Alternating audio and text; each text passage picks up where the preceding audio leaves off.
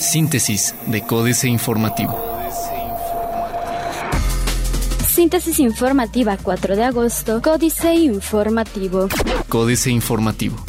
Certifica municipio de Querétaro a 24 empresas en equilibrio trabajo-familia. De abril a la fecha, 24 centros de trabajo han obtenido la certificación municipal Equilibrio Trabajo-Familia, con el que se busca sensibilizar a las empresas sobre la importancia de este vínculo, indicó María del Carmen Ortuño Gursa, directora del Instituto Municipal de la Familia. Explicó que la meta es que durante este año se certifiquen 50 centros de este tipo a fin de favorecer una armonía entre la vida laboral y la vida familiar, pues entre los puntos que destaca dicho distintivo resaltan la posibilidad de brindar licencias de maternidad y paternidad, facilitar periodos de lactancia, así como atender eventos escolares o familiares, fomentar eventos familiares dentro de las organizaciones y empresas, implementar días laborales con los hijos y conferencias en torno a la familia.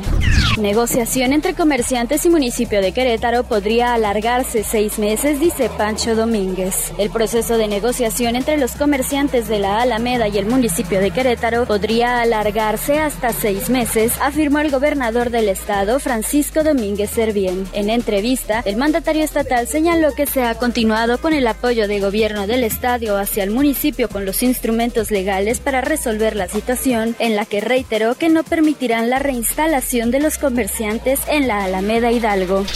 PAN ha sido pionero en otorgar candidaturas a ciudadanos no militantes, dice Enrique Correa. El Partido Acción Nacional ha sido ejemplo del otorgamiento de candidaturas a ciudadanos que no militan en el partido, como ocurrió en 1997 con el exgobernador Ignacio Loyola Vera y en 2015 con el actual presidente municipal de Corregidora, Mauricio Curi González. Así lo señaló Enrique Correa Sada, presidente del Comité Directivo Municipal de Querétaro. Para ello, dijo, es importante que los interesados cumplan con al menos dos requisitos indispensables, tener honorabilidad pública y probada y comprometerse a cumplir los principios de doctrina de acción nacional.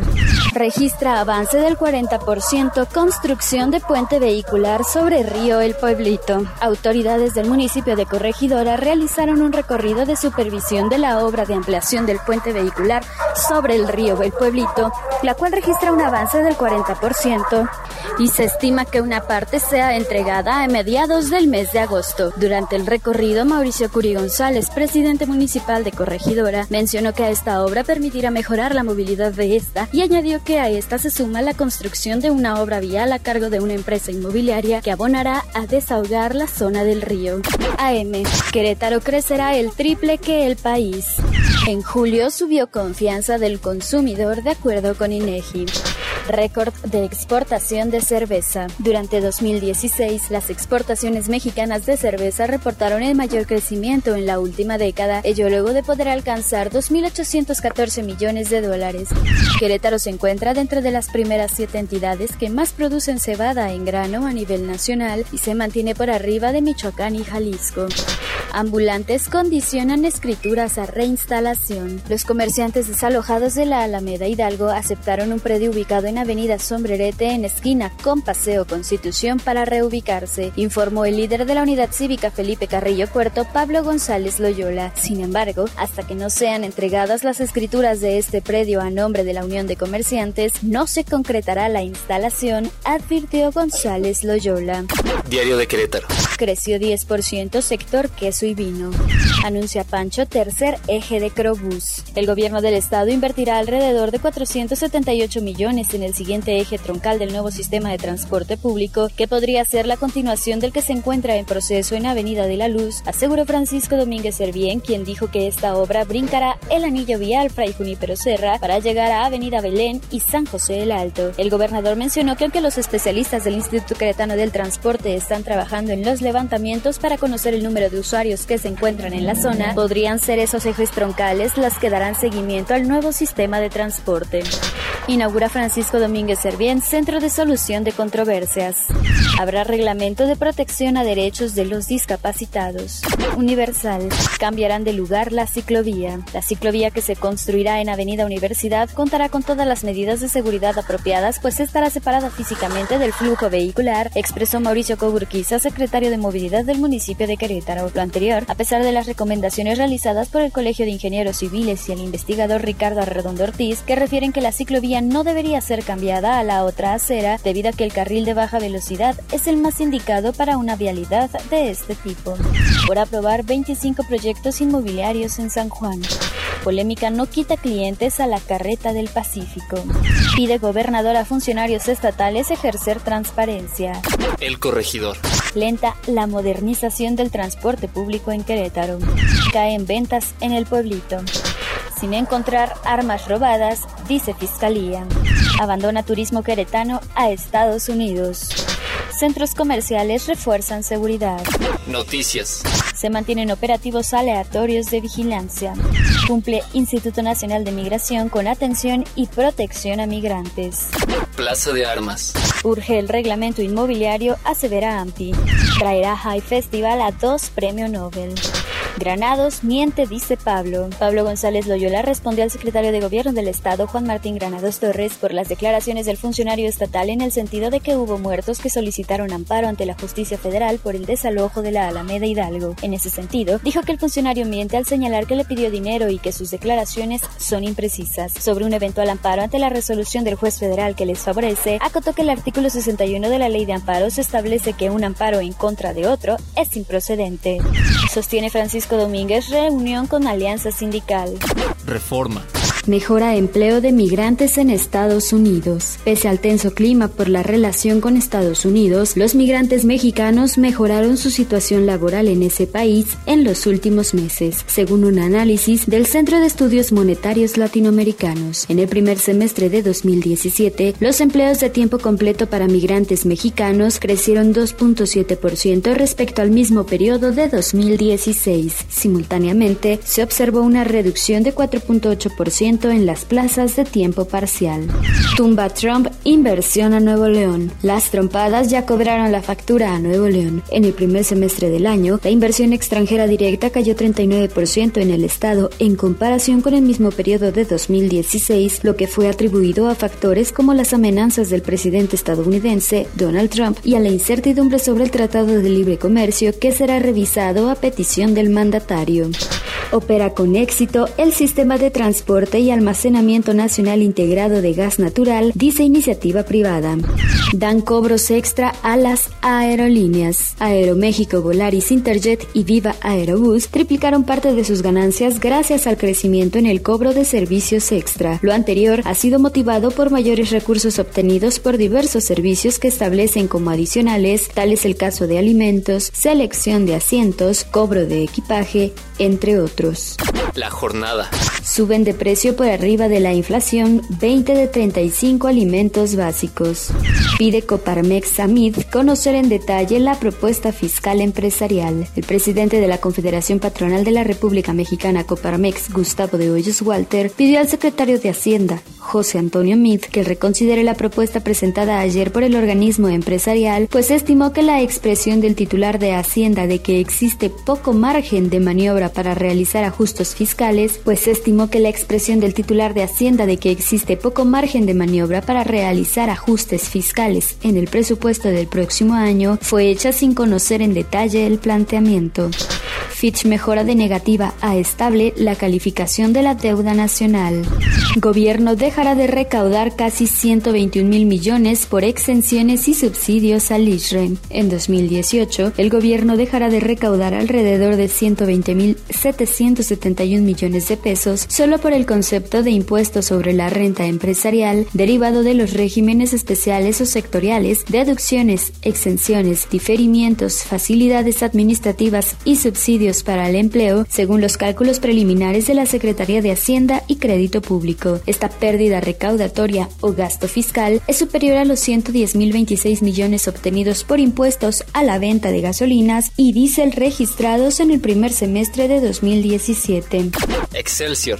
México en busca de tratado de libre comercio recargado, necesitamos más comercio, dice Kenneth Smith. La CEPAL desaconseja otra reforma fiscal. Antes de pensar en una reforma fiscal que baje el ISR a personas y empresas, México debe mejorar la administración tributaria para realmente controlar la evasión y elusión fiscal, que quizás es uno de los temas que más debería preocupar al país, afirmó Alicia Bárcena. A pregunta de Excelsior, la secretaria ejecutiva de la Comisión Económica para América Latina, CEPAL, respondió en conferencia desde Santiago de Chile, creo que la reforma fiscal de 2013 debe mantenerse y mejorar en su ejecución. No pagaremos el muro, dijo Peña, es el tema políticamente más importante, señaló Trump. Se recupera confianza del consumidor en julio, de acuerdo con INEGI. Internacional.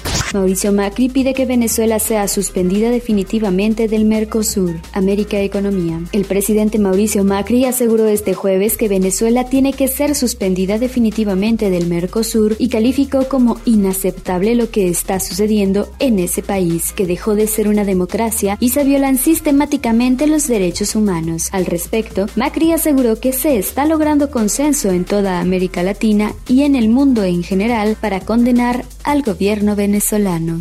Colombia crecerá 2.4% en el tercer trimestre y 2.8% en el cuarto.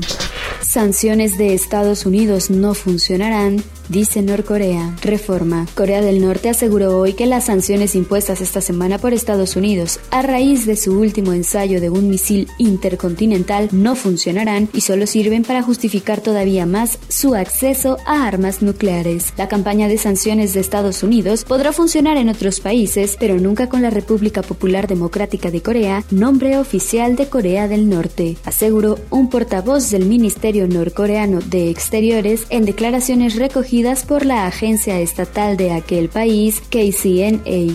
Venezuela baja venta de crudo a Estados Unidos para pagar a Rusia. Otros medios. El truco para revivir la batería de tu celular. Realidad aumentada, el próximo éxito comercial de Apple. No More Pass, una app y tu teléfono para cuidar todas tus contraseñas.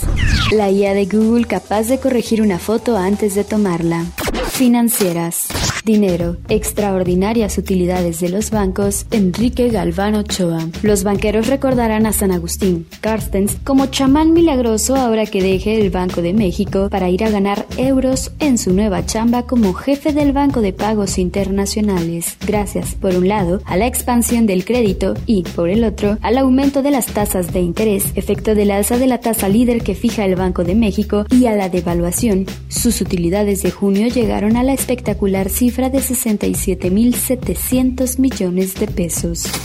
México S.A. México, en el escalón 18, Carlos Fernández Vega. Con eso de que la economía mexicana marcha razonablemente bien y en 2017 crecerá más de lo previsto, versión oficial, México se ubica en, México se ubica en el escalón número 18 de 33 posibles en el contexto latinoamericano y caribeño, de tal suerte que su avance resultará equiparable al registrado por San Vicente y las Granadinas, potencia ubicada en las Antillas Menores.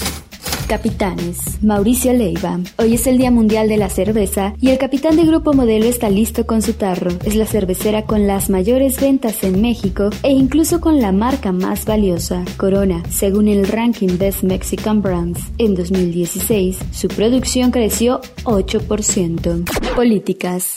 Raquetazo, jaque mate, Sergio Sarmiento. Ni siquiera esta franja privilegiada de la geografía nacional, el extremo sur de la península de Baja California, ha quedado a salvo de la violencia. El pasado mes de julio se reportaron 21 homicidios dolosos en este municipio, diario El Independiente. Quizá no parezcan demasiados, pero la tendencia es inequívoca. En todo el 2007 hubo 35 homicidios dolosos en Baja California Sur. En 2016 la cifra llegó a 233.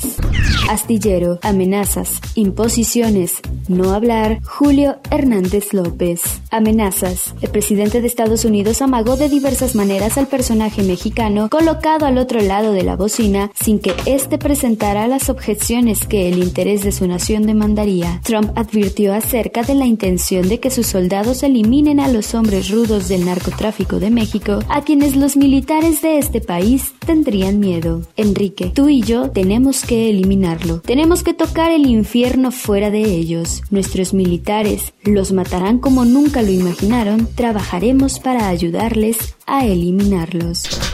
La llamada Carmen Aristegui. Finalmente, porque algún día sucedería, se dio a conocer la transcripción completa de la llamada telefónica sostenida entre el presidente de México y el de Estados Unidos el 27 de enero de 2017. La transcripción fue revelada por The Washington Post y el portal político dio a conocer la versión completa en español.